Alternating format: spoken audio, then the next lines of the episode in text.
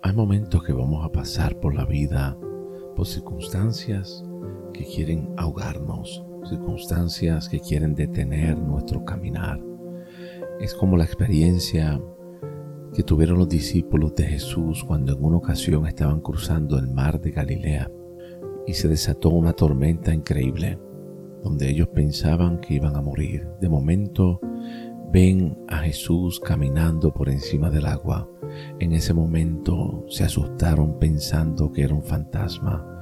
Sin embargo, cuando Jesús se acercó a la barca en medio de la tormenta, gritó, yo soy. Esta es la expresión más poderosa que Dios puede manifestar al ser humano. Cuando estamos pasando por momentos tormentosos, donde las circunstancias de la vida quieren acabar con nosotros, donde no tenemos ningún tipo de esperanza, cuando las personas a nuestro alrededor nos traicionan y dudan de nosotros. En esos momentos, cuando los pensamientos golpean nuestro corazón de manera que las heridas del pasado resurgen y realmente no queremos seguir hacia adelante porque el dolor es demasiado intenso.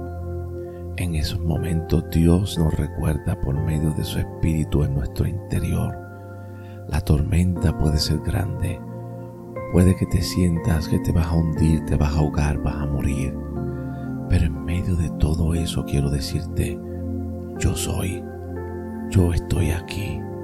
No temas, porque la tormenta se somete a mi presencia. Hoy la presencia de nuestro Dios calma cualquier viento tormentoso porque en Él estamos seguros.